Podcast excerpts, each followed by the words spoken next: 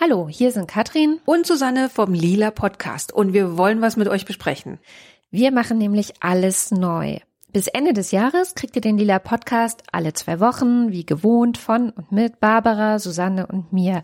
Und dann machen wir eine kleine Schaffenspause. Im September 2020 werden wir dann den Lila Podcast relaunchen und dafür wollen wir ein neues Team zusammenstellen und mit dem zusammen ein neues Konzept erarbeiten. Aber wir wollen natürlich der feministische Podcast eures Vertrauens bleiben.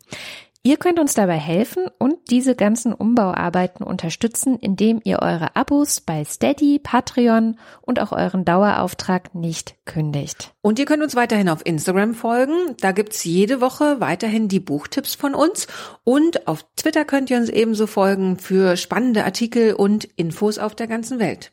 Und ganz neu, ihr könnt euch für unseren Newsletter registrieren, damit ihr immer auf dem Laufenden bleibt, wie unsere Umbauarbeiten eigentlich so vorankommen. Den Newsletter-Zugang findet ihr auf unserer Webseite lila-podcast.de und in den Show Notes. Und wir haben jetzt noch ein Anliegen. Wir suchen nämlich ein feministisches Podcast-Team für unseren Relaunch. Wir haben jetzt über sechs Jahre zu dritt gepodcastet, aber wenn man uns mal genauer anschaut, so richtig divers sind wir nicht. Wir wollen bunter werden und dafür suchen wir dich. Und du hast idealerweise Erfahrung in journalistischer Arbeit und auch mit Audio. Du bist neugierig, offen und natürlich feministisch. Du arbeitest gern im Team, bist belastbar und auch flexibel und du hast Lust am Konzipieren, tüftelst gerne neue Sendungen aus und recherchierst zu spannenden Themen. Dann schreib uns mit einer aussagekräftigen Bewerbung, also in der du all das begründest, warum du genau die richtige Person bist und mit Arbeitsproben an neustart.lila-podcast.de. Wir freuen uns insbesondere über Bewerbungen von Menschen mit Migrationsgeschichte, von Arbeiterkindern, von queeren Menschen aller Art und von Menschen mit Behinderung. Also die Adresse ist neustart.lila-podcast.de und weitere Infos findet ihr auch auf unserer Webseite www.lila-podcast.de. Und jetzt geht's weiter mit der Sendung. Und was machen Sie so beruflich? Ich?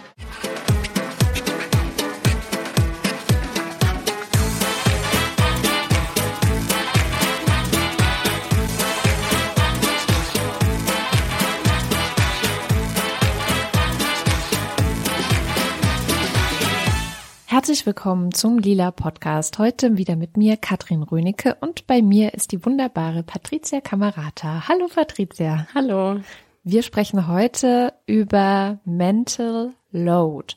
Und da geht es schon los. Ich habe schon mal irgendwann im Lila Podcast, glaube ich, dieses Mental Load Comic, a Feminist Comic von Emma, empfohlen und auch einfach so über Mental Load gesprochen. Und da gab es direkt einen Kommentar, der meinte, immer diese Anglizismen, kann man das denn nicht auf Deutsch sagen? Da habe ich einerseits ein bisschen mit den Augen gerollt und andererseits, wie würde man das denn auf Deutsch vielleicht sagen, um anderen zu erklären, was Mental Load der Begriff eigentlich soll? Also in zwei Worten, wenn man es unbedingt nicht als Fachbegriff äh, verwenden will, unsichtbare Elfenarbeit. ich finde es tatsächlich, gibt es keine deutsche Entsprechung, weil der Begriff Mental Load hat zwei ganz wesentliche Aspekte. Nämlich einmal geht es eben um diese unsichtbaren Aufgaben, die im Alltag einfach mitgemacht werden. Also da geht es ganz viel um äh, das Planen und ähm, dokumentieren, sich Sachen merken, organisieren und eben ganz viele Dinge, die man so gar nicht als richtige Aufgaben verhandelt, sondern ein Partner, und das ist eben meist die Frau, übernimmt das einfach alles. Und der andere Teil von Mental Load, da geht's um die Verantwortung. Das ist sozusagen halt dann eher diese Entsprechung Load äh, im Sinne auch von Belastung. Und das kann man sich am besten vorstellen, wenn man sich diesen Werbespot der frühen 2000er von der Vorwerks äh, Familienmanagerin mhm. äh, vor Augen ruft, die quasi sagt, ich bin Managerin eines Familienunternehmens, mhm. was eben heißt, man ist verantwortlich für alle Prozesse und aber auch für alle Ergebnisse. Und das ist eben schon eine Last, die manchmal sehr schwer wiegt. Wie bist du auf das Thema gestoßen? Tatsächlich durch das Comic, was du eben gerade vorgestellt hast. ähm, weil ich in meiner persönlichen Geschichte darunter gelitten habe, aber ich habe das nicht verstanden, was da schief läuft. Das war ziemlich genau äh, beim Job äh, wieder Einstieg beim dritten Kind. Mhm. Und da war so ein Punkt erreicht, da war ich so belastet, dass ich wirklich nicht mehr konnte. Und ich habe mich gefragt, aber warum? Ja, ich hatte eine super Kinderbetreuung für meine Kinder, also wirklich den tollsten Kindergarten, den man sich irgendwie vorstellen kann. Ich hatte im Gegensatz zu vielen anderen Frauen einen tollen Arbeitgeber. Ich konnte Teilzeit machen, Homeoffice. Wir haben nie nach 16 Uhr irgendwelche wichtigen Meetings gemacht. Mein Mann hat auch mitgeholfen. Meine Mutter war immer ganz begeistert, dass er seine Hemden selber bügelt. Und quasi in diesem ganzen Kontext ähm, war trotzdem meine Kraft irgendwann am Ende. Und ich wusste nicht mehr weiter. Und ich bin immer verbitterter geworden. Und dann habe ich zwei Jahre später, würde ich sagen, dieses Comic entdeckt und das gelesen. Und dann ist es mir wie Schuppen einfach von den Augen gefallen. Was ist da los? Warum schlafe ich jeden Abend um 20 Uhr ein, wenn ich meine Kinder ins Bett bringe? Ähm, und solche Sachen. Und ich habe eben selber ja auch Vorträge darüber gehalten. Und das ist viele Frauen, die sind so froh, diesen Begriff einfach zu kennen, die dann sagen, das ist wie eine Diagnose äh, einer Krankheit, unter der ich schon ganz lange leide. Und ich habe mich so schlecht gefühlt, weil eben eigentlich mein Partner auch ganz viel macht. Und trotzdem dachte ich immer, oh, mir ist nie genug, ja. Also ich mecker dann noch rum, ich bin so verkrampft und aber das löst halt ganz viel auf, das zu verstehen, was dahinter steht. Ich bin tatsächlich auf den Comic gestoßen, weil die Krautreporter einen Teil daraus übersetzt mhm. haben, mhm. was so eine klassische Abendsituation ist. Freunde sind zu Gast ähm, bei einer Frau, einer Familie und da geht es einfach so darum, dass die alle da sitzen und sie ist in der Küche und rödelt und macht halt alles. Und an dieser Situation, glaube ich, konnte man sehr gut eben auch beschreiben, was es bedeutet, weil sie irgendwann überhaupt nicht mehr weiß, wo ihr der Kopf steht und auch total fertig ist und dann alle anderen nur so sagen, you should have asked. Also warum hast du denn nicht gefragt, ob wir helfen? Und da, da war so ein bisschen so diese Quintessenz, da geht es ja schon los. Also dass sozusagen die Verantwortung trotzdem bei der Frau liegt, weil sie überblickt ja alles und wenn sie Hilfe braucht, muss sie halt fragen. Mhm. Das ist nämlich so ein Satz, glaube ich, den viele, viele Frauen auch oft zu hören bekommen oder Frauen oder Menschen, die eben Mental Load ganz massiv leisten, dass so dieses, ja, aber dann sag doch was. Dann Sag doch was, was, was ist für dich dieses Problem mit diesem, warum hast du nichts gesagt? Also das Problem ist tatsächlich, dass die Verantwortung immer bei der einen Person ist und man nur kleine Aufgabenpakete identifiziert und die dann delegiert. Das macht zusätzlichen Mental Load, weil man das ja auch nachhalten muss. Äh, und der wünschenswerte Zustand ist natürlich, dass man sagt, unsere Familie ist unser gemeinsames Projekt und deswegen ähm, ne, übernehme ich da Verantwortung. Und auch viele haben ja einfach eine Geschichte hinter sich, dass es kippt ja sehr oft eben bei der Geburt des ersten Kindes, äh, auch wenn man vorher gleichberechtigt gelebt hat, dass man dann in so traditionelle Rollenschemata zurückkippt. Das hat ja auch Gründe, wie was weiß ich, dass man vielleicht stillt oder so, ne, dass man deswegen die Frau die Elternzeit nimmt und man arbeitet sich ja einen wirklichen Kompetenzvorsprung auch raus. Der Punkt ist nur, ähm, es gibt ja immer wieder äh, eigentlich so logische Stellen im Leben, wo man das neu verhandeln könnte und wo es zumindest im Idealfall so wäre, dass der Mann sagt, pass mal auf, die Stillzeit ist vorbei und jetzt müssen wir irgendwie nochmal darüber sprechen, wie wir das anders machen wollen. Und äh, das passiert komischerweise sehr, sehr selten. Hm. Weil es einmal so sich so eingependelt hat und dann ist es Never Change a Winning Team, läuft doch gut. Und was ich auch ganz oft beobachte, da gibt es ja auch Statistiken drüber, dass ähm, wenn das erste Kind eines äh, äh, heterosexuellen Paares geboren wird, dann geht sie in Teilzeit mindestens, wenn nicht sogar ein paar Jahre richtig raus. Also sie arbeitet auf jeden Fall weniger und bei Männern, äh, die arbeiten dann im Durchschnitt mehr. Mhm. Das, das ist, ja eigentlich so, ja. Eine Stunde mehr. Ja.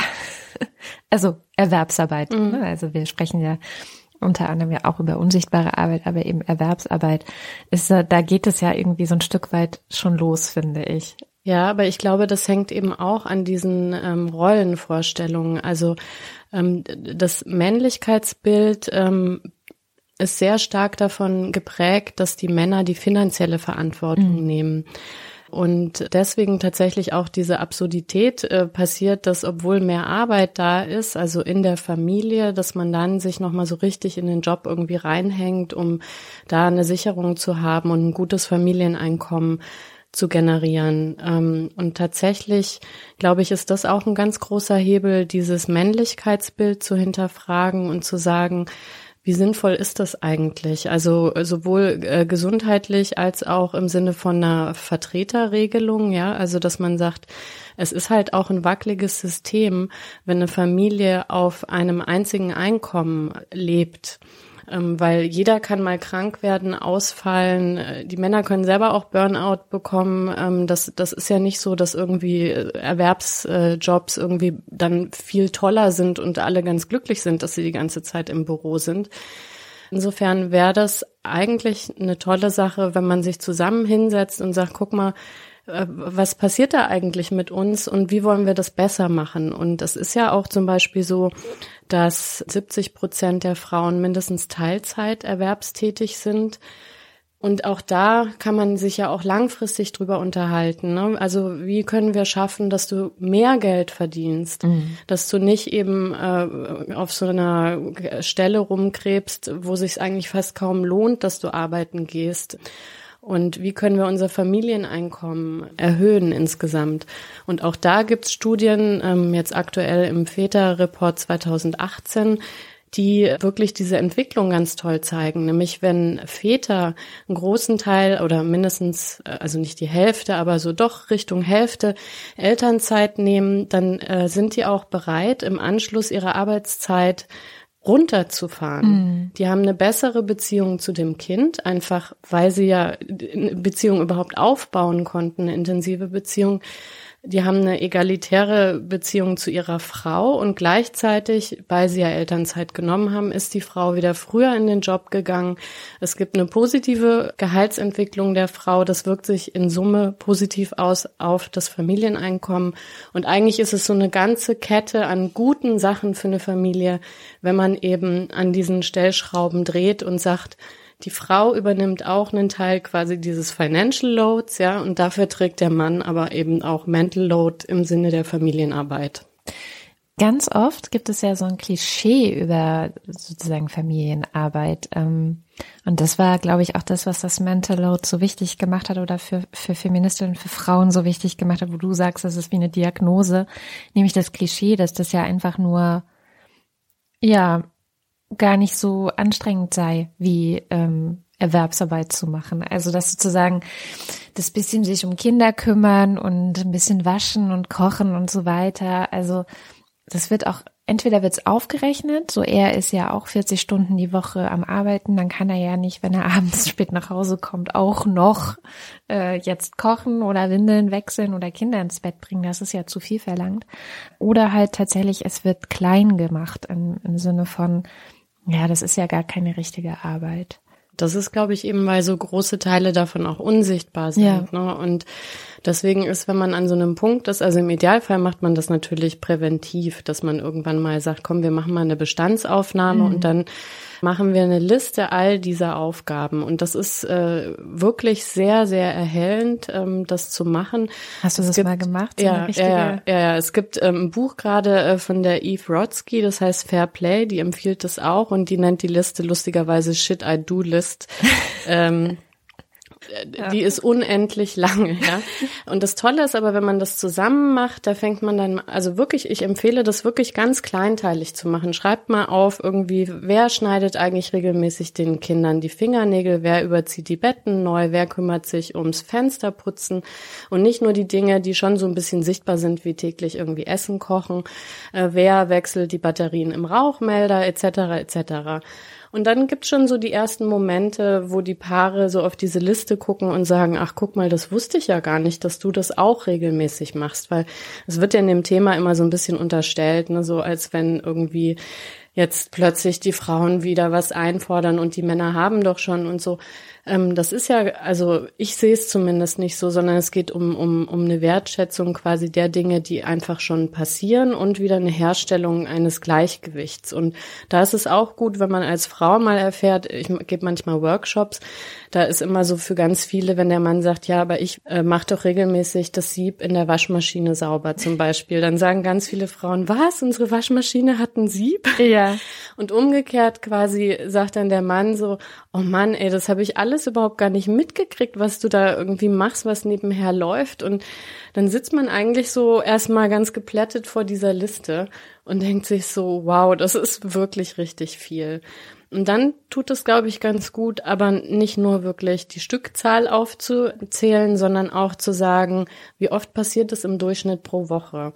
Und dann gibt es schon ein Ungleichgewicht in diesen typisch männlichen und typisch weiblichen Aufgaben, weil weibliche Aufgaben einfach viel öfter am Tag sogar und auch in der Woche vorkommen als diese typisch männlichen Sachen, weil ich Den kümmere mich ja oder redundante Backups für den Rechner einrichten. Das macht man halt einmal und dann funktioniert das oder automatische Backups, da klicke ich halt auch einmal oder was wird mir sonst noch so gesagt, irgendwie der neue Fernseher wird irgendwie konfiguriert. Ich meine, wie oft macht man das? Macht man alle sechs Jahre oder weiß nicht, wie oft? Ich habe keinen Fernseher, deswegen also witzigerweise, ich habe auch Studien gelesen, dass das oft auch Sachen sind, die dann gut outgesourced werden können. Also so Thema Rasenmäher, es gibt ja Rasenmäherroboter, ja, also dass sie dann sagen, boah, das ist schon ganz schön viel Arbeit, naja, dann nehmen wir jetzt mal das Geld in die Hand und kaufen uns so ein Ding, wenn das Grundstück das ähm, zulässt äh, von der Beschaffenheit.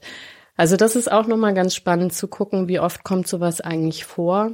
Mhm. Und ich habe tatsächlich leider auch oft die Rückmeldung von Frauen, die sagen, dass ihre Männer richtig wütend werden, wenn, mhm. wenn die vorschlagen, lass uns das doch mal machen. Und da kann ich nur sagen, es lohnt sich auch, das alleine zu machen.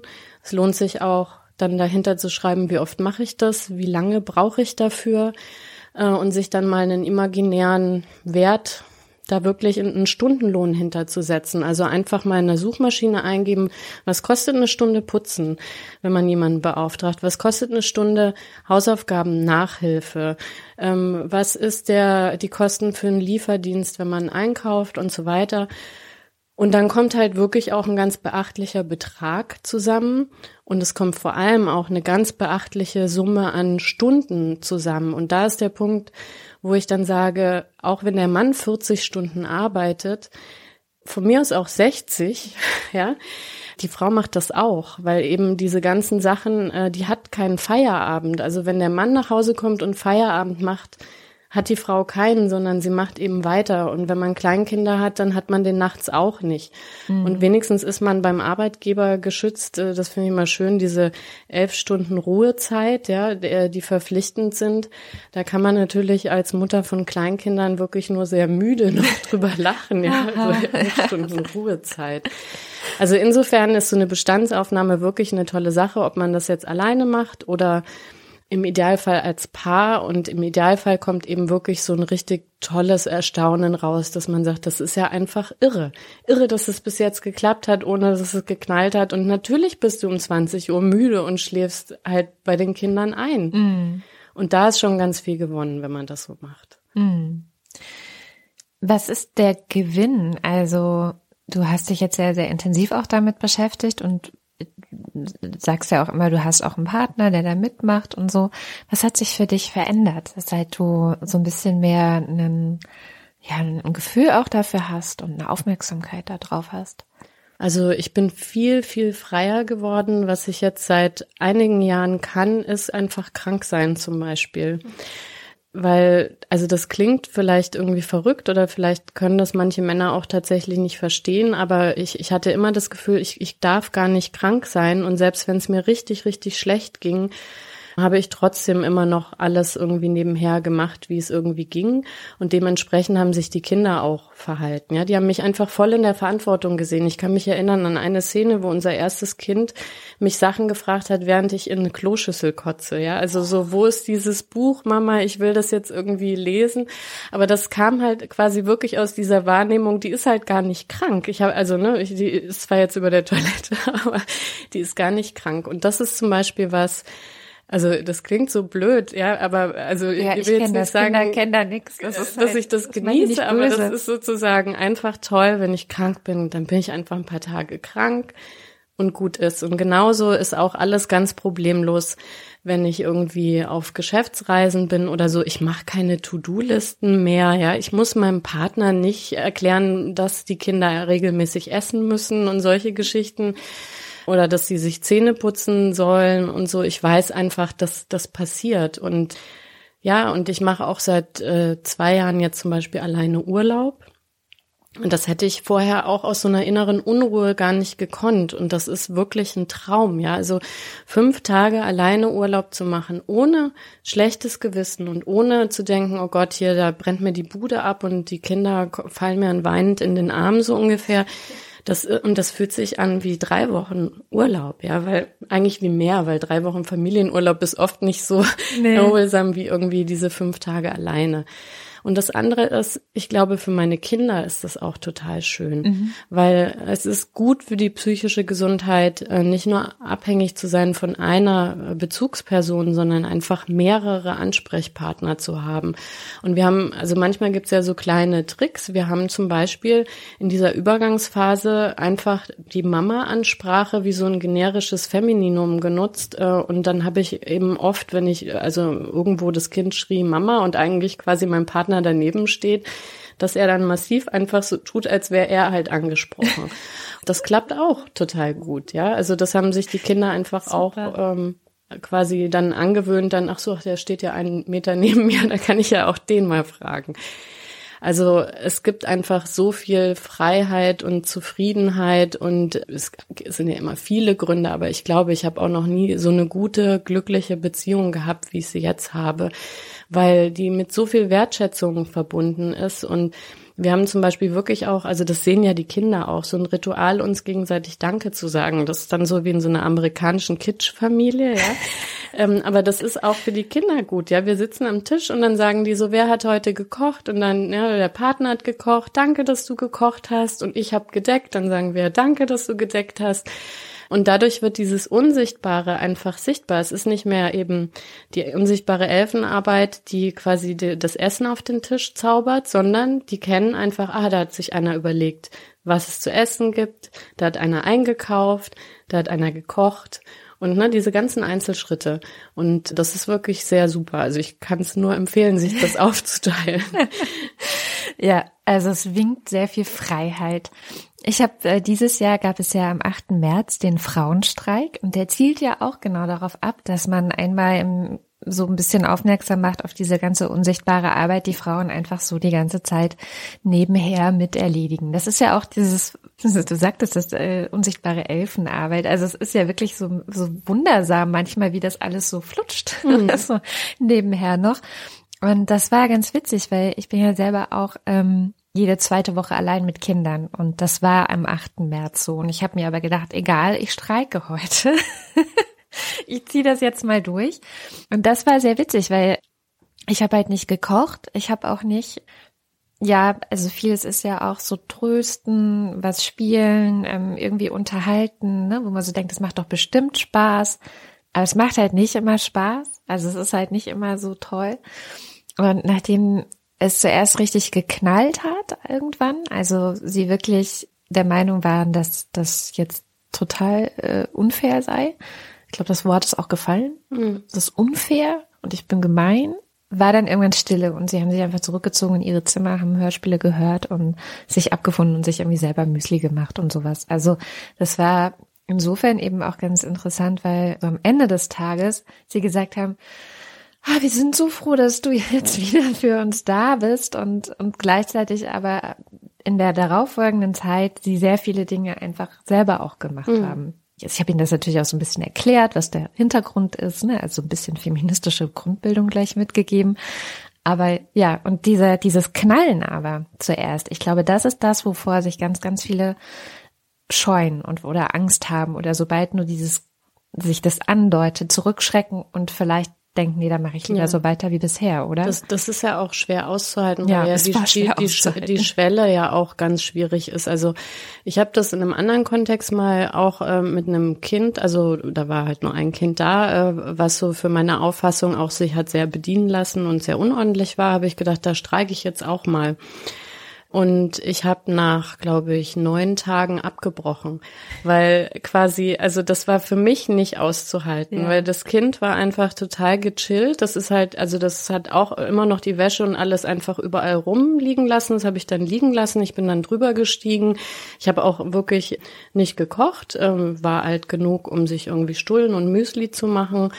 Ich habe nicht gespült, da wurde halt so lange Geschirr rausgeholt, bis die ganze Küche irgendwie voll stand, weil es wandert ja nicht von alleine in die Spülmaschine. Und dann wurde geguckt, was ist jetzt am wenigsten dreckig und dann kam das neue Müsli irgendwie drauf. Und äh, also ich hätte wahrscheinlich noch mal eine Woche oder so, also aushalten müssen.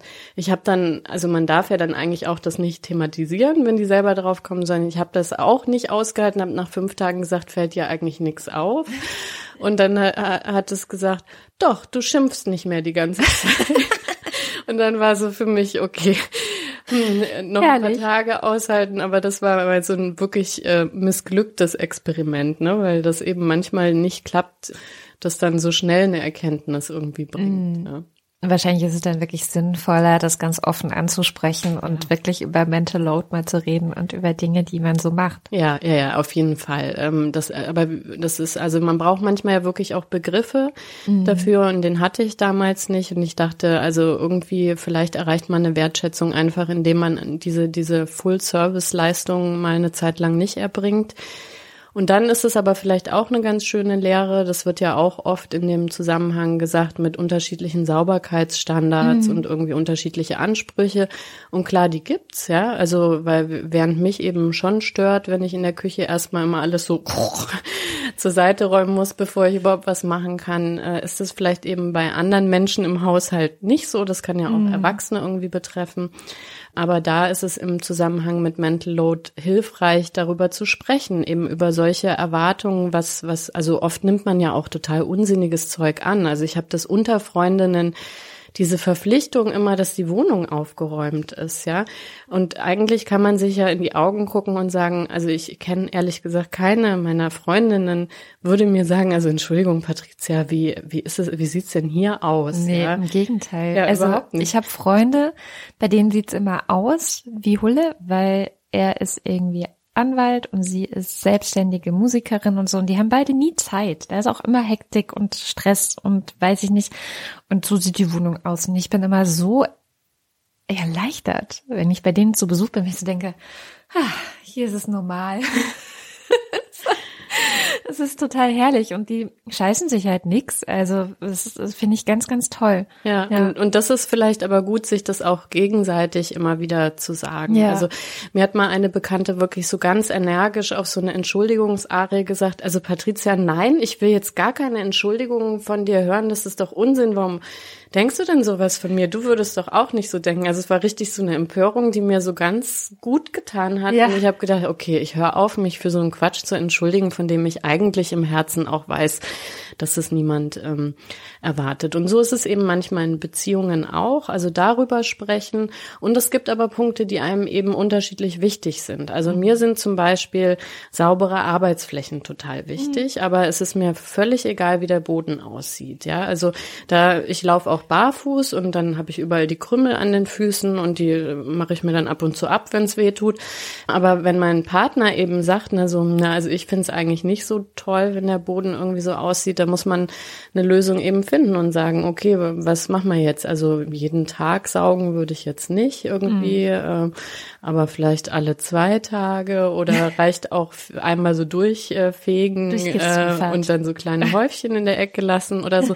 Da gibt's ja ganz viele Lösungswege. Oder ein Staubsaugerroboter. Oder äh, den, ja, wobei äh, die ja mittlerweile auch alle die Routen in der Wohnung irgendwie aufzeichnen, irgendwo auf Servern Ja, es ablegen. gibt noch ne? welche, die sind dumm. Also die Okay. sind nicht smart. Sehr gut, Ich musst du mir dummen. später sagen. Ja. Ja, aber es gibt einfach Lösungen. Ne? Ja, und das ist genau. wichtig, sich eben über diese Sachen zu unterhalten. Und äh, da kann der Kompromiss sein, man macht es abwechselnd so, wie, wie die Partner das gerne wollen, oder man trifft sich in der Mitte. Und bei manchen Sachen, wo es vielleicht auch gar nicht geht, äh, ist es auch okay, dass man sagt, okay, da passe ich mich halt an deinen Standard an. Ich glaube, man sollte sich da nur so ein bisschen zurückhalten. Also ich finde das gut, über so wünschenswerte ähm, Zielzustände zu sprechen, aber es reicht, wenn es vier Punkte sind. Es müssen nicht 15 Punkte sein. Und das ist auch was, was ich oft zurückgemeldet bekomme. Also es gibt dieses wunderbare Thema, was irgendwie für ganz viele Familien so ein Streitpunkt ist, nämlich der Schuhkauf zum Beispiel, ja. Ich find's auch super nervig, aber wenn ich also dann sage, pass auf, für das nächste halbe Jahr kümmerst du dich drum, dann äh, macht mein Partner das auch. Wenn jetzt irgendwie, es wird irgendwann wieder wärmer, man braucht die Sandalen, dann muss ich eben nicht antriggern, so übrigens, jetzt brauchen wir Sandalen. Und dann ist aber okay zu sagen, pass auf, wir wollen maximal 50 Euro ausgeben. Was weiß ich, und das soll halt wettergemäß sein, so zwei Punkte. Und dann halt nicht noch zu sagen, ja, die sollen aber Leder sein und die sollen aber keine Applikationen haben und die sollen so und so. Und da, da gibt's dann manchmal echt Schwierigkeiten, weil ganz viele Frauen sagen mir, ja, also das kann ich meinen Mann nicht machen lassen, der bringt immer hässliche Schuhe. Und dann denke ich so, ja, aber lass doch die Schuhe hässlich sein, wenn die nicht drücken, das Kind zufrieden ist, die sind wettergemäß. Also da muss man halt überlegen, wirklich, will man für immer Schuhe kaufen oder will man das sich irgendwie teilen und dann muss man auch mit anderen Ergebnissen ähm, leben können. Äh, und das ist, glaube ich, auch ganz wichtig für die Motivation des Partners, dass der einfach eigene Lösungen einbringen kann. Und da merke ich, weil ich wurde auch gefragt immer, wie wie leicht ist dir das gefallen, Verantwortung abzugeben? Da kann ich ehrlich sagen, überhaupt gar nicht leicht. Ja. Und wir haben uns auch so Zeichen ausgemacht, weil ich, also ich schaff's mittlerweile schon, mir Bemerkungen zu verkneifen, aber anscheinend gucke ich immer noch sehr empört. Und auch bei so ganz kleinen Sachen, wenn mein Partner beispielsweise Bratkartoffeln macht, dann in unserem Haushalt seit 18 Jahren werden Bratkartoffeln gewürfelt und er macht das einfach in Scheiben. Und das ist natürlich total okay. Ja. Rational weiß ich das, aber anscheinend gucke ich dann immer komisch. Und dann gibt's schon so ein Zeichen für mich quasi, ich habe jetzt anscheinend wieder diesen Blick und das heißt dann für mich, ich gehe aus dem Raum raus, weil wie schrecklich ist das denn zu kochen So- mit so einer Freundin im, im Hals quasi, die komisch guckt. Und das kann man ja mit Humor auch sehen. Ja, Ja, also klar. sich zu sagen, ja, ich bin in manchen Sachen total verkrampft auch einfach aus dieser Vergangenheitserfahrung. Ich will aber was ändern. Und dann lasse ich mir das eben auch sagen, weil es stimmt ja auch, ja. Also, dass ich in manchen Sachen denke so, oh Gott, die Welt geht unter, die Kartoffeln sind falsch geschält äh, oder geschnitten. Ähm, und wir haben uns das eigentlich auch zum System gemacht, zu, zu sagen, okay, äh, es gibt ja immer so ein bisschen die Idee, jeder macht, was er kann. Das heißt aber auch, dass man für immer die Sachen macht und wenn der eine halt viele Sachen im Haushalt zufällig besser kann, dann macht der auch immer mehr.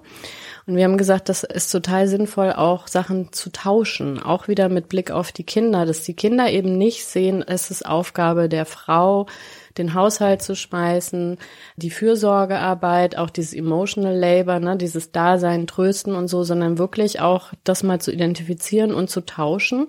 Und wenn ich, ich habe mein ganzes Leben lang keine Lampen angeschlossen, weil das hat mir nie jemand gezeigt, ja. Und immer wenn man darüber nachdenkt, dann so, oh, Strom und dann habe ich gleich so, oh, Lebensgefahr.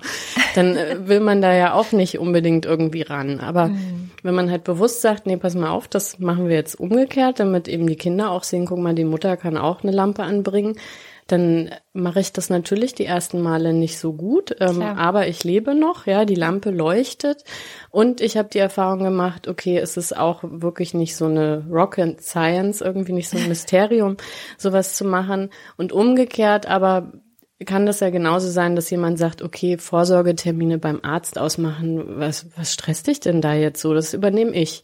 So, und dann merkt man, naja, doch, man kommt halt beim Kinderarzt schlecht durch. Wenn man das während der Arbeitszeit versucht, ist es zwar immer zwei Minuten, aber du musst es im Kopf irgendwie behalten, musst eine Stelle finden, wo du eine Pause machen kannst, dann ist der wieder besetzt. Dann hast du es sechsmal auf der Agenda, bis du dann endlich durchkommst und diesen Termin ausmachen kannst. Und wenn man sich über solche Sachen unterhält, dann ist halt auch so, Mensch, das habe ich auch alles nicht gewusst, was, was du da quasi leistest und ja. wie schwierig das ist. Und das hat halt immer den Vorteil, jeder kann ausfallen, ja. Also das ist dann wieder dieses, ne, du kannst gut, einfach ja. umfallen und krank sein äh, und das ist irgendwie wirklich eine gute Sache. Und weil du das eben mit dem Streik gesagt hast, ich könnte halt einfach den ganzen Tag wegbleiben, das würde niemanden irgendwie interessieren mittlerweile, ja. Also weil die Kinder auch größer sind, ne. Das Klar. ist nochmal eine andere Geschichte. Ja, aber dieses bewusst auch durchtauschen und nicht eben zu sagen, ich mache nur die Sachen, die ich besonders gut kann, sondern ich wage mich genau an die Sachen, die ich nämlich noch gar nicht kann. Mhm. Das ist auch gut. Ja, das ist super. Also das ist bei, bei mir natürlich so ein bisschen unfreiwillig gewesen, ähm, durch die Trennung und dann in eine Wohnung einziehen und das mit der Bohrmaschine habe ich dann auch zum ersten Mal gemacht und festgestellt, dass ich das total toll finde, mhm. mit Bohrmaschinen Löcher in Wände zu bohren. Also gut, vieles hängt schief, aber auch das ist ja egal. Also es ist, das hängt auch bei Männern schief, ja. wenn die mit 16 mit ihrem oder keine Ahnung, wann man da anfängt mit dem Vater, das das erste Mal zu machen, klar. Ja, eben. Wenn man jetzt noch mal so ein Fazit ziehen würde, also das ganze Thema Mental Load, unsichtbare Arbeit, was würdest du sagen, sollten Menschen, ja, vielleicht auch schon Kinder, ähm, möglichst früh lernen oder auch kommunizieren miteinander, um gar nicht erst in diese Falle vielleicht zu geraten. Also ganz wichtig finde ich ist, äh, sich klar zu machen, alles ist verhandelbar und am besten verhandelt es sich, wenn noch keine Emotionen mit dabei sind. Mm. Und das zweite Wichtige ist, wenn man dann ausgehandelt hat, immer im Kopf zu halten, man kann es auch wieder ändern. Mhm. Ich habe gestern einen Podcast gehört, den Lex-Podcast äh, von dem Alexander Matzkeit, der da mit seiner Frau äh, Katharina Matzkeit über Elternzeit spricht. Und da ähm, finde ich das richtig toll, weil das ist was, was ich auch ganz schlecht kann. Die haben sich einen Plan gemacht und dann ist alles anders gekommen. Und dann haben sie aber quasi ihren Plan weitergemacht und haben dann reflektiert, warum eigentlich. Wie wir nach sechs Monaten wussten, dass das Stillen jetzt vorbei ist, hätten wir alles umplanen können. Man kann auf einen Arbeitgeber zugehen und sagen, ich will früher zurückkommen. Man kann im Formular noch was ändern. Man kann von Vollzeit Elternzeit auf Elterngeld Plus umsteigen und so. Und ich glaube, das fällt ganz vielen Menschen schwer. Mhm. Dieses äh, nicht nur, also nicht nur wirklich bewusst zu planen, weil in einer Beziehung, da ist immer alles, passiert alles ohne Worte. Nein, wenn man auch Arbeiten hat, dann soll man wirklich darüber reden. Und wenn man einen Plan gefasst hat, man kann ihn immer noch komplett einfach über den Haufen werfen und neu planen. Und ich glaube, das würde extrem helfen bei diesem Thema Mental Load, und auch wirklich so Zahlen im Kopf zu halten, dass wenn man nicht darüber spricht, was es alles für Effekte hat, wie eben selbst wenn beide Partner irgendwie Vollzeit arbeiten, dann macht die Frau immer noch 1,6 mal so viel in der Familie, mhm. äh, wirklich in Minuten an Care-Arbeit sozusagen. Mhm. Und das ist einfach nicht gerecht, ja. Und wenn man das gerecht haben will, dann muss man es halt ein bisschen anders planen. Es gab auch irgendwann mal vom Bundesministerium für Familie, Senioren, Jugendliche und weiß ich nicht. Ich glaube Frauen. Nicht. Ja, Frauen, Frauen waren noch da. Eine Studie, und das ist ewig her, 2003 oder sowas war das, glaube ich, wo erhoben wurde, wie viel unbezahlte Arbeit Menschen eigentlich machen. Und die sollte eigentlich mal wiederholt werden, zehn Jahre später, 2013. Ich weiß gar nicht, es ist irgendwie, ich habe immer mal geguckt, ob es was Neues gibt und es ist irgendwie nie passiert. Und da kam aber auch raus, dass irgendwie zwei Drittel aller unbezahlten Arbeit wird halt von Frauen gemacht. Mhm. Und ähm, das, das war so eine Studie, die ich immer wieder auch hervorgeholt habe, weil man debattiert ja auch oft über sowas wie das Gender Pay Gap. Also das ist ja so ein ganz klassisches feministisches Thema und dann gibt es diese ganz klassische Auseinandersetzung mit nicht feministischen Menschen, dass man sagt Gender Pay Gap, äh, 21 Prozent ähm, Verdienstlücke zwischen Männern und Frauen. Und dann kommt jemand an und sagt, nein, in Wirklichkeit sind es aber nur sechs, sechs, fünf, mhm. irgend sowas, eine ganz kleine Zahl und äh, hört auf mit diesen 21 Prozent zu reden.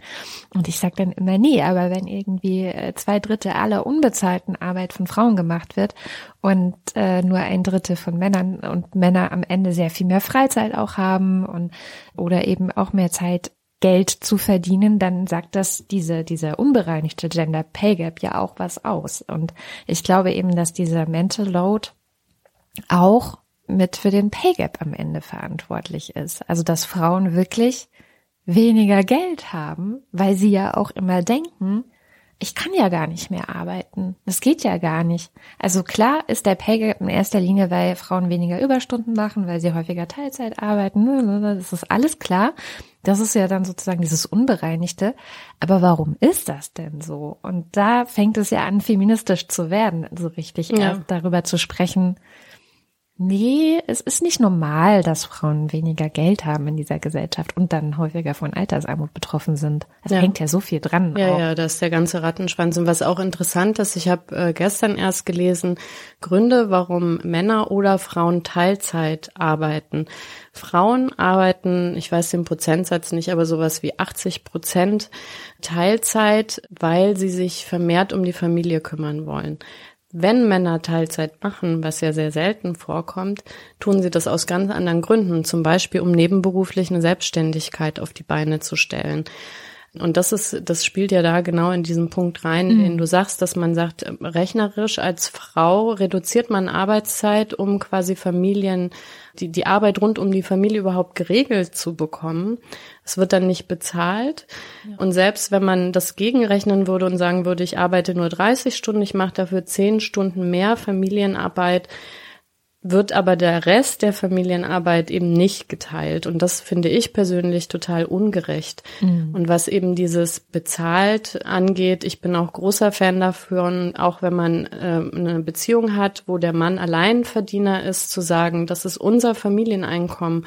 Und dann reicht es nicht, wenn der Mann die äh, Wohnung und die gemeinsamen Kosten, Strom und so weiter übernimmt und die Frau dann für äh, irgendwas quasi ständig anfragen muss, sondern ich würde da immer quasi wirklich das Gehalt teilen, mhm. auf äh, unterschiedliche Konten überweisen, gemeinsames Konto zu haben für die gemeinsamen Kosten, wo dann gleiche Teile wieder drauf überwiesen werden, aber damit die Frau einfach auch sieht, dafür, dass ich zu Hause bin, das ist mein Geld.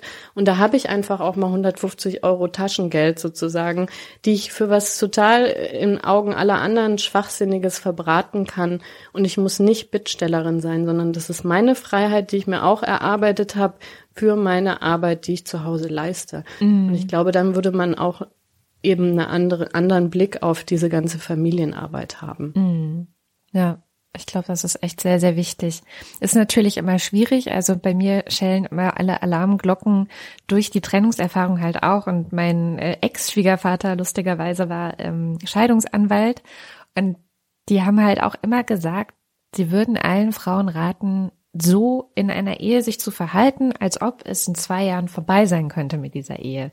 Und da wir ja seit 2010, glaube ich, ein geändertes Unterhaltsrecht haben, bedeutet das hinterher, wenn jetzt die Kinder nicht sonderlich klein sind, dass Frauen dann nach so einer Ehe auch wirklich alleine dastehen und dafür verantwortlich sind, klarzukommen und selber Geld zu verdienen. Das heißt, auch da ist natürlich noch ein Risiko dabei, wenn man sagt, gut, ähm, ich mache hier Familienarbeit komplett alleine und äh, ja. gehe stattdessen halt nicht äh, Erwerbsarbeit nach. Ja, also für mich haben wir auch drüber geredet, ist das ja auch eben ein wesentlicher Hebel zu sagen, ne, man ähm, arbeitet an diesem Männerbild des Versorgers ja, genau. ja. und das bedeutet eben auch und hat aber die ganzen positiven Effekte, dass ich als Frau versuche einfach auch so so gut Geld zu verdienen, wie es irgendwie geht, ja. einfach um meinem Mann den Freiraum zu schaffen, dass er sich dann in die Familie auch einbringen kann, ja. so wie er das vielleicht auch möchte. Ja klar, also wir haben immer auch wieder Kommentatorinnen, die, glaube ich, sich so von feministischer Debatte so ein bisschen zurückgesetzt fühlen, weil sie die ganze Familienarbeit machen und das auch freiwillig und so weiter. Ist ja alles in Ordnung. Ähm, und das will ich auch gar nicht. Ich glaube, man kann sowieso nicht die persönlichen Lebensentscheidungen von anderen Menschen bewerten oder mhm. so. Das funktioniert natürlich nicht. Aber ich denke halt immer, man sollte sich wenigstens kurz der Risiken einmal so klar gewesen sein und dann sagen, ja, das ist das Risiko, ich gehe es ganz selbstbewusst ein und sorg vielleicht irgendwie vor oder ich weiß es nicht. Also ich denke, man muss halt immer so auch für, wenn etwas schief geht, so ein bisschen wenigstens so eine Ahnung von einem Plan haben. Was mache ich denn dann? Hm. Weil sonst begibt man sich in so eine ganz ungesunde Abhängigkeit. Ich frage mich auch manchmal, wie viele Frauen nur noch in einer Ehe drin sind, weil sie alleine gar nicht finanziell überlebensfähig sind. Ja, das, ich habe dazu auch keine Zahlen nee. und ich habe das mal irgendwie gesucht, ähm, aber gut, ähm, das ist auch schwer erhebbar äh, und ich glaube vielen, ähm, man hat ja auch immer noch so dass man an der Einstellung arbeitet, ne? Ja. Ähm, und das ist dann nicht super schlimm, aber eigentlich hätte man es gerne anders, aber in diesem Zustand verweilt man dann doch sehr lange immer mit Hoffnung auf irgendwie Änderungen. Und äh, ja, also ich, ich habe das auch, jeder soll machen, was er will und auch ohne Sarkasmus wirklich immer toi toi toi, dass das irgendwie aufgeht. Ich bin da ja. sehr geprägt quasi von meiner Familienerfahrung. Meine Eltern waren 25 Jahre verheiratet. Äh, meine Mutter war Hausfrau, so wie ordentlich wie das im Westen war. Ja, und dann äh, haben sich meine Eltern getrennt. Und ähm, das ist echt keine schöne, äh, nennenswerte Rente, die meine Mutter da äh, bezieht, auch ähm, über diesen Rentenausgleich irgendwie. Ist ja auch, also da spielt ja immer noch so viel rein, mhm. irgendwie, wie man auseinandergeht, wie man das wieder verhandelt und so. Es ist nicht safe, ja. ähm, dass man dann gut ähm, versorgt ist am Ende. Ja, und das ist dann eigentlich schon das nächste Thema. Frauen denken nicht so gerne über Geld nach. Mhm. so, aber sollten sie oft. Patricia, vielen, vielen lieben Dank. Sehr gerne. Vielen Dank auch. Das war Patricia Kamerata. Ihr findet sie auf dasnuff.de und im Internet. Meistens heißt sie das Nuff, ob auf Twitter oder auf Instagram. Sie hat auch zwei Podcasts. Das eine ist Der Weisheit und das andere ist Mit Kindern leben. Weil ein Thema noch so ein bisschen gefehlt hat, nämlich was ist eigentlich mit denen, die nicht in einer Paarbeziehung leben, habe ich noch für diese Sendung meine Freundin Katrin besucht. Katrin ist ein Jahr jünger als ich. Wir haben zusammen studiert und wir haben zur gleichen Zeit unser erstes, bei ihr ist es das einzige, Kind bekommen. Mit dem Unterschied, dass sie wirklich komplett alleine damit dasteht. Wie ist es eigentlich für Alleinerziehende mit der Mental Load? Hallo Katrin erstmal. Hallöchen.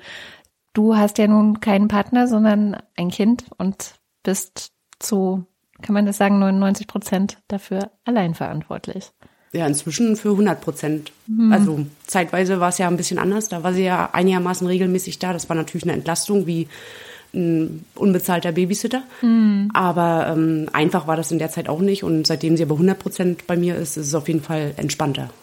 Und du studierst? Ja.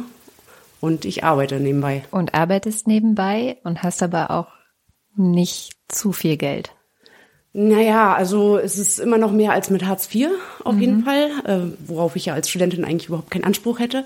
Aber ähm, also das, die Arbeit hält mich auch am Studium. Also das, dann weiß ich, wofür ich das mache. Und ähm, das gibt mir auch was, aber es ist natürlich schon hart. Also es sind 18 Stunden die Woche. Dann kann man sich ja ausrechnen, wie viel Zeit da fürs Studium bleibt. Ähm, es ist anstrengend. 18 Stunden Arbeit, dann weiß nicht, wie viele Semesterwochenstunden Studium noch? Ja, sehr unterschiedlich. Ich teile mir das immer so ein, dass es klappt und muss halt gucken, wie die Seminare liegen und muss das dann auf die Arbeit abstimmen und umgekehrt. Und momentan habe ich, glaube ich, sind es nicht mehr so viel. Ich bin ja in der Abschlussphase. Jetzt habe ich vielleicht so ähm, zehn Semesterwochenstunden. Dein Kind ist ja schon ein bisschen größer, mhm. ein Glück, und macht schon vieles auch mit. Aber wenn du jetzt so überlegst, was sind die Stellen, an denen du manchmal das Gefühl hast, oh Gott, ich mag nicht mehr, kann bitte jemand anders das machen? Was ist das so für typische Situationen? Na, speziell, wenn man ähm, eben seiner Arbeit nachkommen muss. Also das, wenn man das gerne macht, dann, also ich gehe da ja auch gerne hin. Aber äh, wenn Prüfungen anstehen, das sind immer so Phasen, dann kommt das schlechte Gewissen natürlich hoch. Man äh, nimmt sich frei von der Arbeit und sitzt den ganzen Tag zu Hause und versucht irgendwie was für die Uni zu machen. Dann kommt das Kind 15.30, 16 äh, Uhr nach Hause irgendwie und dann ist eigentlich auch vorbei mit Lernen. Man müsste aber eigentlich weitermachen. Man hat ja ein Zeitpensum irgendwie, was man schaffen muss. Das schlechte Gewissen, das ist äh, das, was mich am meisten plagt. Mhm. Irgendwie das schlechte Gewissen mein, gegenüber meinem Kind. Ja, schlechtes Gewissen ist ja auch eigentlich nur eine, eine Ausdrucksform von mentaler Last. So. Ja, auf jeden Fall. Und was ich blöd finde, ist dieses, dass man allein Entscheidungen immer treffen muss. Egal was anliegt, irgendwie, auf welche Schule soll das Kind kommen, irgendwie, welches Instrument oder so bestimmte Entscheidungen, dass man da im Prinzip alles alleine mit sich abwägen muss. So. Mm, und mit dem Kind. Ja, natürlich. Zwischen größer ja, klar, ist. Na klar, also man befragt sie auch, aber jetzt speziell bei der Schulwahl, irgendwie, das, da muss man alleine von Schule zu Schule rennen und entscheiden, okay, passt das zu ihr, passt das nicht zu ihr irgendwie. Und dann natürlich das Kind noch befragen. und ja, das, das finde ich halt anstrengend. Und natürlich, was auch ganz klar ist, ist eben einfach die finanzielle Lage, ne? dass man da ganz komplett alleine verantwortlich für ist. Also wenn die Miete höher wird, was sie ja nun mal einfach hier auch wird, dann ähm, ist das schwierig. Also das allein zu stemmen mit einem Einkommen. Mhm. In der Studienphase so oder so unmöglich. Also wenn ich hier irgendwann mal raus muss, dann aus der Wohnung, dann habe ich ein Problem. Dann weiß ich nicht, wo es hingeht, weil unser Netzwerk ist ja nun mal auch hier. Mhm. Mein Unterstützerkreis irgendwie und nicht am Rand von Berlin. Ne? Mhm. Das, das, heißt, du hast auch so ein bisschen so eine Hut, die sich gegenseitig unterstützt. Ja, klar, brauchst du auch. Brauchst du auch. Ohne geht's nicht. Also das äh, wenn man dann doch irgendwie mal krank ist oder irgendwie was und wirklich nicht aus dem Bett kommt, also ich meine, morgens natürlich, auch wenn man krank ist, muss man trotzdem morgens um 6.30 Uhr aufstehen. Da fragt keiner nach irgendwie. Aber wenn es jetzt wirklich mal schlimm ist, dann brauchst du Leute, auch wenn ich mal länger arbeiten muss oder in der, in der Studienphase, wo ich manchmal bis 17.30 Uhr hatte und sie noch jünger war, da brauchst du Leute, die sie abholen oder zum Sport bringen oder irgendwie so. Das mhm. geht gar nicht ohne. Hast du diese Leute explizit angesprochen oder ähm, haben die gesagt so, hey, oder haben das gesehen so, hey, können wir irgendwie helfen, können wir unterstützen?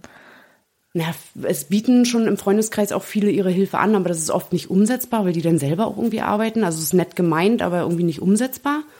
Und ähm, wenn es hart auf hart kommt, dann frage ich rum.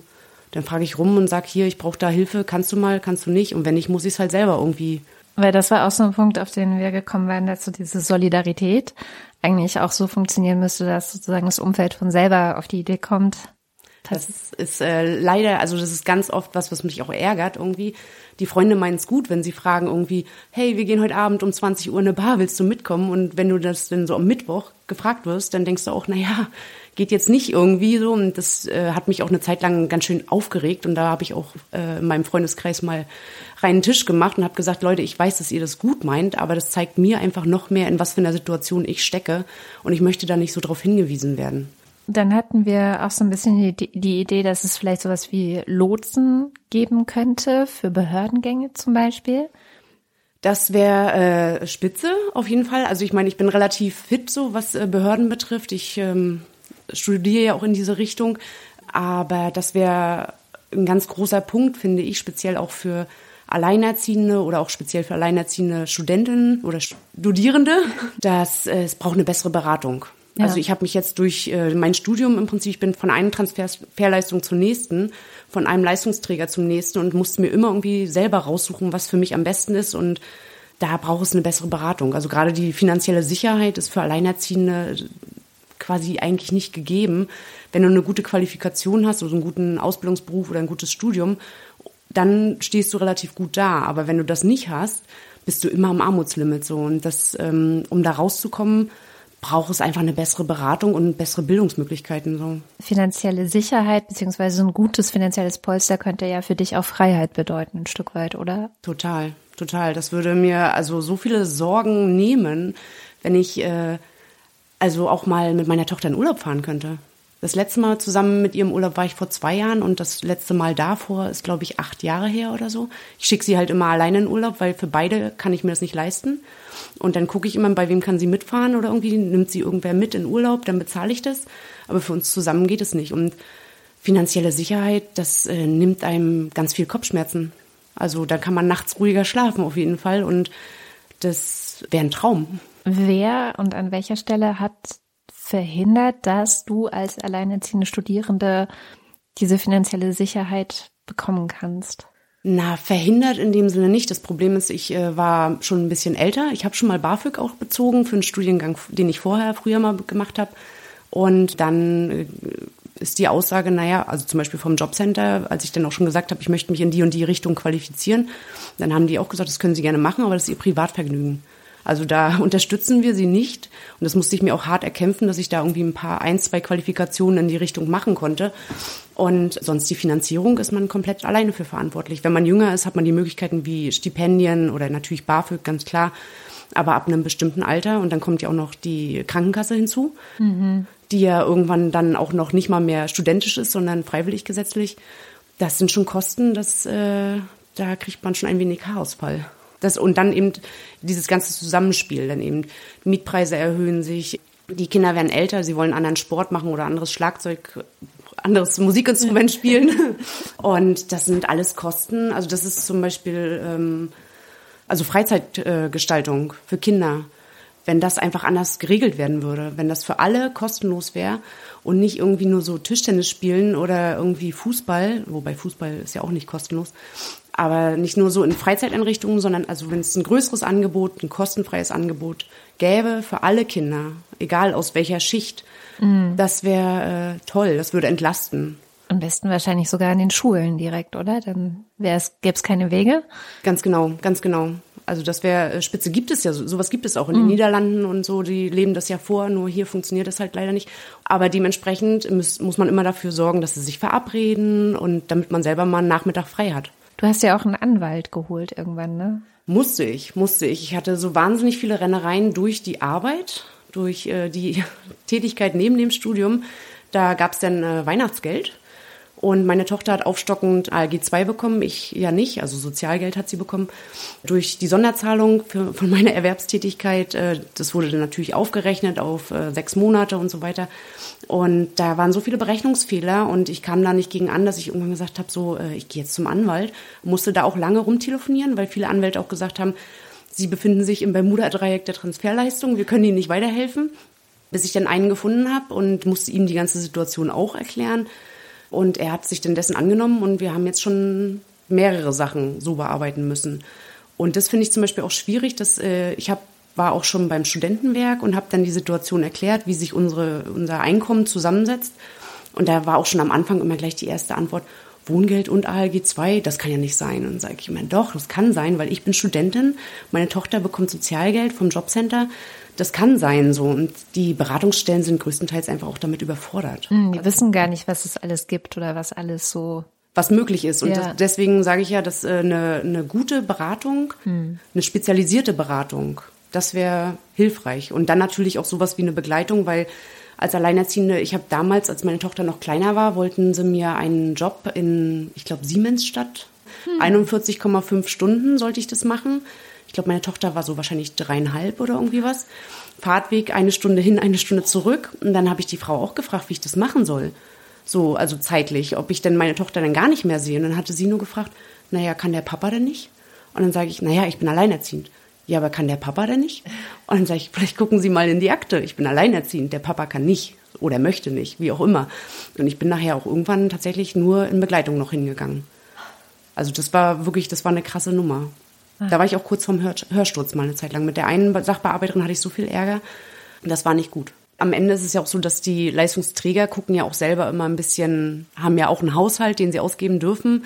Und ähm, ich glaube, wenn die Beratung extern ist, dann werden viel mehr Möglichkeiten gefunden, was man tatsächlich irgendwie alles machen kann und was äh, einem, worauf man Anspruch hat. Mhm. Und dass man das dann auch in Anspruch nehmen kann. Und ich glaube, wenn man äh, bei einem Träger sitzt, dass die das äh, teilweise nicht wissen und teilweise aber auch vielleicht bewusst nicht anbieten. Wenn du im Berufsleben irgendwann angekommen sein wirst, was du ja, ich, ich drücke dir Daumen bald sein wirst, was wünschst du dir von deinem Arbeitgeber in Bezug auf auch Rücksicht nehmen auf, ne, dass du das alles alleine wuppen musst? Was könnte da helfen? Also ich habe so gedacht, eigentlich müsste man Alleinerziehende einfach komplett immer weiß ich nicht, eine halbe Stelle, eine Dreiviertelstelle, irgendwas, wo es einfach erstmal weniger Arbeit ist und trotzdem aber genauso viel Geld. Also das musste dann eigentlich der Staat zahlen oder sowas, aber also das ist, ich habe da auch irgendwie schon öfter drüber nachgedacht. Das ist natürlich auch so, man jetzt irgendwie alleinerziehend attraktiv zu machen. Ja, eben. Äh, ist auch schwierig irgendwie, aber was äh, auf jeden Fall sein muss, sind flexiblere Arbeitszeiten. Mhm. Also zum, speziell in dem Bereich, in dem ich dann nachher tätig sein werde, ist es oft so, dass da auch Nachtschichten äh, fällig sind da, wo ich jetzt arbeite, mein jetziger Arbeitgeber, das sind optimale Arbeitszeiten mit Kind. Also da hat man dann theoretisch 16 Uhr, einmal in der Woche 18 Uhr Feierabend. Das ist perfekt eigentlich.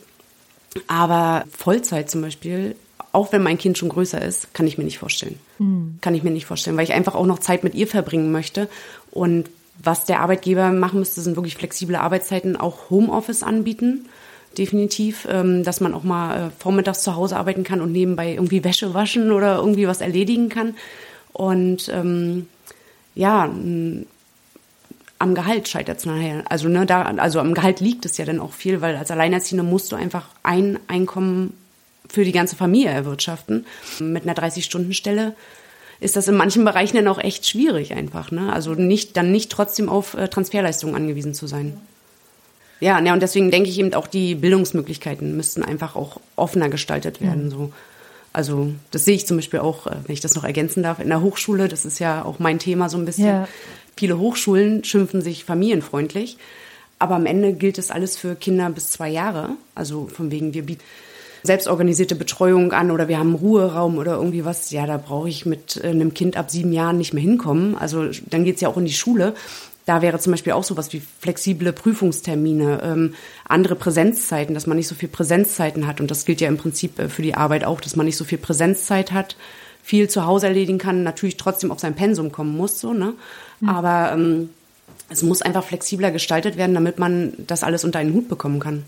Ich danke dir und ich hoffe, dass äh, die Politik das alles in Ordnung bringt. Das hoffe ich auch. Müssen wir wahrscheinlich selber in die Politik gehen. Das war der Lila Podcast Folge 163. Ich hoffe, er hat euch gefallen. Wenn ihr den Lila Podcast unterstützen wollt, schaut doch mal vorbei auf lila-podcast.de.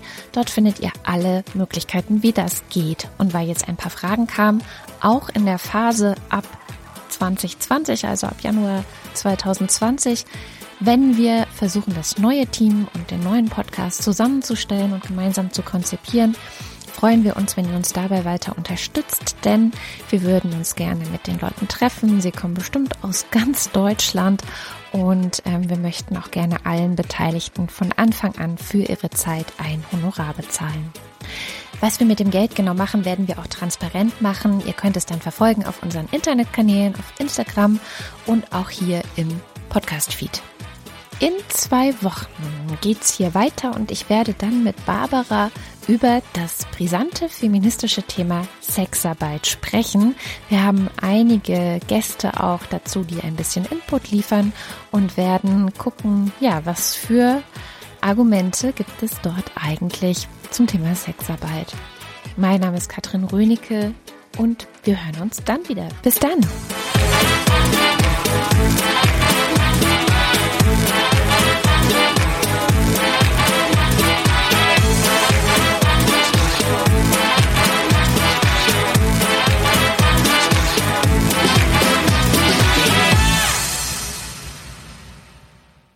Ich führe ein sehr erfolgreiches kleines Familienunternehmen.